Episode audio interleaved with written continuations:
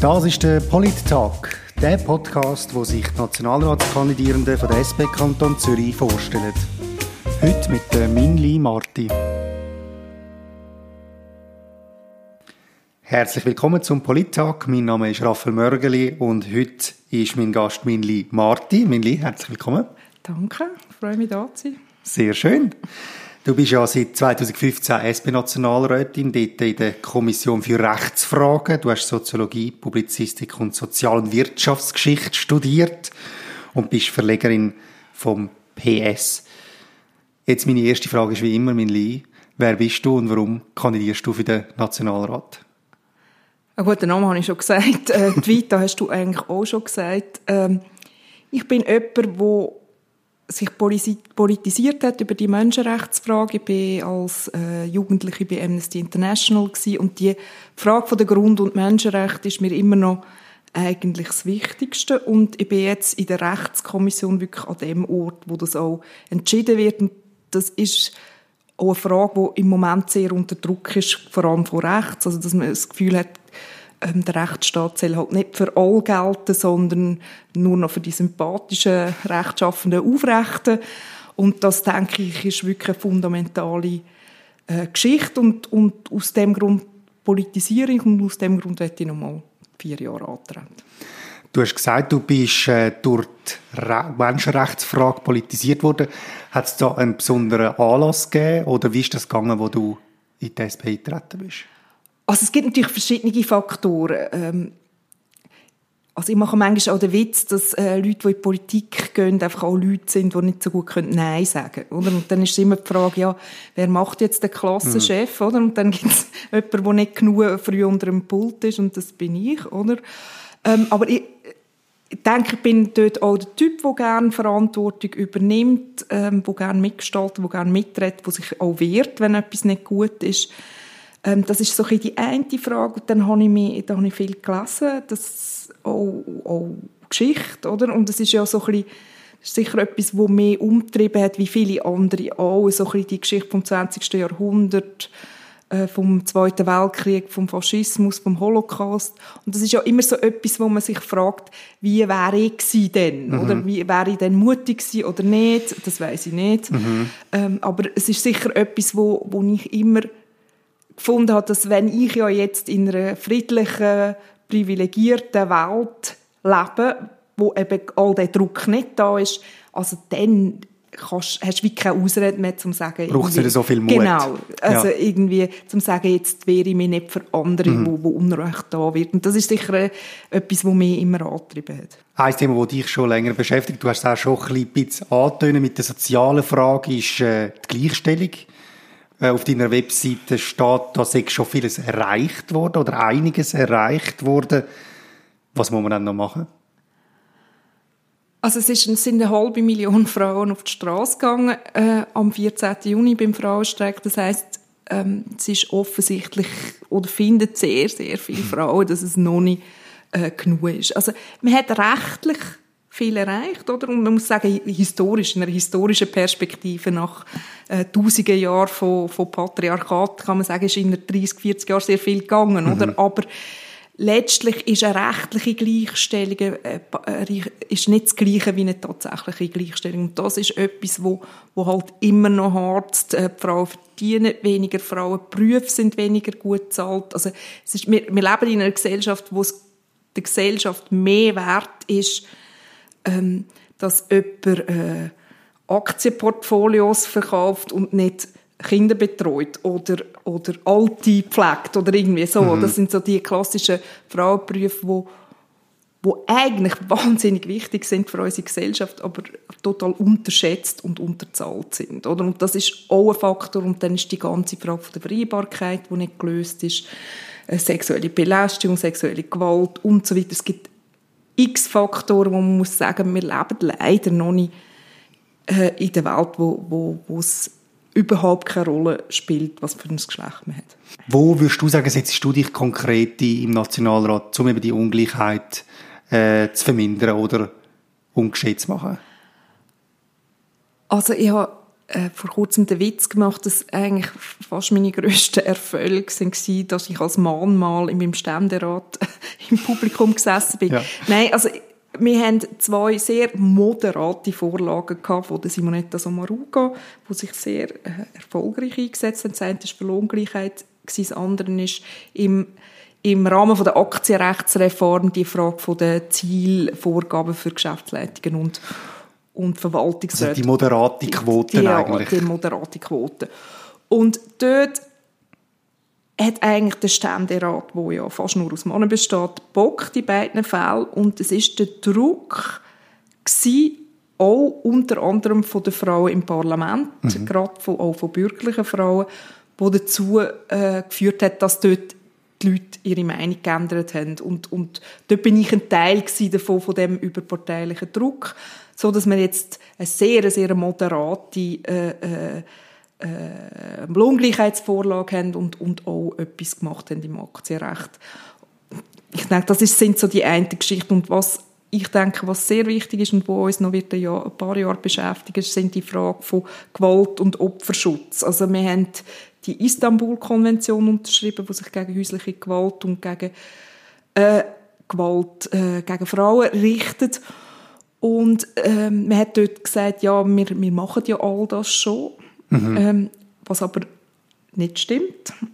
Also gewisse Kantone sind sehr fortschrittlich, also der Kanton Zürich macht, hat eigentlich eine gute, äh, äh, ein gutes Programm gegen häusliche Gewalt. Andere Kantone machen fast nichts. Es gibt teilweise zu wenig Unterkünfte, Frauenhäuser und so weiter. Also dort äh, haben wir, denke ich, auch einen Hebel, um zu sagen, hey, wir haben eine Konvention äh, ja. unterschrieben, jetzt müssen wir dort auch, auch wirklich etwas machen. Und das wäre zum Beispiel auch etwas, wo du dich in der nächsten Legislatur wirst einsetzen Absolut, mhm. Jetzt, das grosse Thema ist ja eben die, der Lohnunterschied und wir haben es auch schon ein bisschen angesprochen, die Art und Weise, wie man probiert, die Wirtschaft dazu, ja, eben zwingen ist ein bisschen viel gesagt, aber dazu bringen, dass sie den Lohnunterschied äh, abbauen zwischen Mann und Frau. Aber wie kann man die Wirtschaft wirklich packeln, damit sie das mit Offensiv angehen?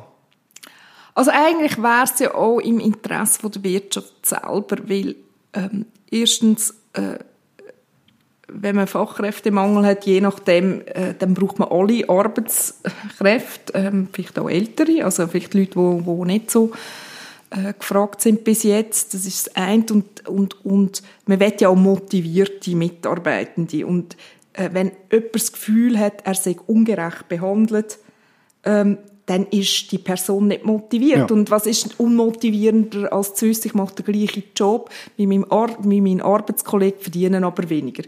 Das, mhm. ist, das ist einfach total unmotivierend, das macht eine schlechte Stimmung. Es ist eigentlich auch nicht im Interesse äh, von, von einer Firma das, das zu haben. Das ist so ein die eine Geschichte. Und das andere, das ist jetzt ein bisschen äh, ein grosses Fass zum Auftun. Ähm, also die Form von variablen Vergütungsmodell, wo man, wo man jetzt lange Zeit hatte, von, von, von, von grossen Boni, von, von leistungsorientierten äh, äh, Löhne, wo, wo auf individuelle Glanzleistungen abzielen. Also eigentlich nicht der normale Monatslohn, sondern eben Sachen, ja, die dazukommen, genau. wenn es gut läuft oder eben auch manchmal, wenn es nicht gut läuft. Oder quasi Belohnungen sind, mhm. für das, dass du gut geschafft hast. Die haben in der Vergangenheit nicht wahnsinnig zu einem guten Verhalten geführt. Also das sieht man in der Finanzkrise, hat eher zu einem riskanten mhm. Verhalten geführt. Ähm, und es ist auch nicht, eben, es ist auch nicht wirklich ähm, fördert nicht unbedingt die Motivation der Leute, weil dann machst du es nur wegen dem Geld und nicht, nicht, nicht wegen der Sache. Und, und das ist auch ein Modell, wo, wo Frauen sehr stark benachteiligt. Mhm. Und ich glaube, wenn man noch wegkäme von diesen, dieser Art von Vergütungsmodell, ähm, dann würde man erstens, glaube ich, äh, die Wirtschaft ein bisschen besser machen, also nicht nicht den Kapitalismus überwinden, aber so ein bisschen gerechter machen, vielleicht auch ein bisschen nachhaltiger. Mhm. Und zweitens wäre es auch ein Mittel gegen, gegen Lohnungleichheit. Jetzt, Melini, möchte ich auch noch ein bisschen äh, persönlich kennenlernen. Ich habe ein paar Sätze mitgebracht, die du kannst vervollständigen kannst. Ja. Etwas, was man müsste erfinden ist also die Art von ähm, Haushaltsroboter, wo wirklich alles kann, inklusive Abwaschen, Waschen, Glätten und so weiter, das fände ich nicht schlecht. Etwas, was ich gerne perfekt würde können, ist? Gibt es eigentlich nichts, weil ich bin wirklich keine Perfektionistin und ich glaube, es ist ein Vorteil, wenn man das nicht ist. Wenn ich einen Entscheid könnte undemokratisch durchboxen, dann wäre das? Ich sehe mich nicht so als Diktatorin. Ich glaube, man muss äh, Entscheid demokratisch fällen, auch wenn sie einem nicht passen. Gut, du bist ja, wie ich schon gesagt habe, Verlegerin. Du, bist, äh, du bringst eine Zeitung raus. Und das ist auch ein weiterer Schwerpunkt von dir, also die Medienpolitik. Und das ist etwas, wo für viele irgendwie so ein bisschen, äh, wie soll ich sagen, ein Randschauplatz ist von der Politik. Aber warum glaubst du, ist es so wichtig und warum sollten sich die Leute mehr für das interessieren? Also wir leben in einem Land, wo man äh, drei bis viermal im Jahr abstimmt über relativ komplexe Geschichten und wo man davon ausgeht, dass Stimmbürgerinnen und Stimmbürger informiert ihre Entscheidungen können treffen Und das können sie nur, wenn es irgendwo die Informationen gibt. Und darum finde ich die Medien bei uns absolut zentral. Also wenn du nicht über gerade kommunal, kommunale Abstimmungen, das gibt ja fast keine Medien mehr, ja. die dann äh, darüber berichten, wenn es lokale Blatt, mhm. wenn es die lokale Zeitung nicht mehr gibt, oder? Und wie sollen sich dann die Leute können, äh, informieren, ob jetzt das Schulhaus eine gute Idee ist, ob die Mehrwerthalle eine gute Idee ist. Also es ist, es ist, es geht, also Medien sind so, wie es, wie es jetzt ist, absolut systemrelevant für unsere Demokratie wo, wo wir jetzt haben. Und nur wenn du eine Art eine, eine gute, qualitativ gute, ausgewogene Berichterstattung hast, dann kann man das Ideal vom informierten Bürger und der informierten Bürgerin überhaupt, überhaupt leben. Und das ist jetzt äh, gefährdet. Das heißt nicht, dass die Medien müssen so sein, wie sie jetzt äh, sind, oder? Also ob, ob, ob's dann, ob, ob's für das immer noch gedruckte Tageszeitungen mhm. braucht äh, für die nächsten 100 Jahre, das ist eine andere Frage. Aber es braucht einen unabhängigen, äh, qualitativ guten Journalismus, damit die Leute können, können Informationen holen können. Viele würden jetzt sagen, okay, das, das unterschreiben wir alles, oder? Ich würde sagen, bis, bis äh, links und rechts würden da sagen, jawohl, das stimmt. Aber die Frage, wo sich dann wirklich äh, die Geister scheiden, ist, wie ändert man das, oder? Und die Frage kommt dann auch schnell ins Spiel, wo ist äh, der Staat da oder muss der Staat da eingreifen und irgendwie probieren, die Medien zu unterstützen, so wie du das zum Beispiel auf deiner Webseite forderst. Also wie genau sollte der Staat eingreifen in das ganze System, weil sie sind ja auch ein bisschen Gegnerinnen oder, voneinander. Ja, also der Staat unterstützt ja die Medien jetzt schon. Also man tut ja manchmal so, als gäbe es das nicht. Aber du hast auf der einen Seite die direkte Medienförderung, wo die SRG profitiert, also mhm. Radio und Fernsehen, aber auch private Radio und Fernsehen, wo, wo, wo Geld überkommen. Das ist die eine Seite. Und die andere Geschichte ist die indirekte Presseförderung, wo Postzustellung äh, tut verbilligen. Also das ist, das ist quasi für Zeitungen. Mhm. Ähm, und das Problem von, der, von dem jetzigen System ist, es ist natürlich gekoppelt an die Technologie, wo das Medium hat. Also Radio versus Zeitung, oder? Und in der Zukunft, oder eigentlich schon in der Gegenwart, ist das nicht so trennscharf, was ist druckt, was ist audiovisuell, was ist Internet, was ist äh, Podcast, was auch immer. Also die Medien werden irgendwo äh, genreübergreifender und dann machen die strikte Trennung nach Technologie, die ist einfach nicht mehr zeitgemäß, sondern man muss irgendein System finden, wo Medien und Journalismus fördert, unabhängig, ob das jetzt gedruckt ist oder nicht. Du bist ja Journalistin und dort äh, willst du immer klare Positionen von den Leuten, die du interviewst. Das ist bei mir natürlich nicht anders. Darum können wir jetzt zu den Ja-Nein fragen. Ja. Sollte die Schweiz der EU beitreten? Im Prinzip ja. Gut, das ist jetzt die letzte Warnung, dann lassen wir jetzt noch so durchgehen. Nachher, äh, gut. Willst du einen Impfzwang? Ja. Soll man 5G-Technologie ausbauen? Ja. Muss die Armee abgeschafft werden? Hm, ja. Bist du für die Überwindung vom Kapitalismus? Ja. Soll man E-Voting stoppen? Ja. Soll man religiöse Dispensen vom Unterricht erlauben? Ja. Soll man Burkas verbieten? Nein. Sollen wir alle Drogen legalisieren? Ja. Ja. Geschafft. das sind alle gewesen. Also eigentlich würde ich gerne überall genau, im Prinzip ja und genau.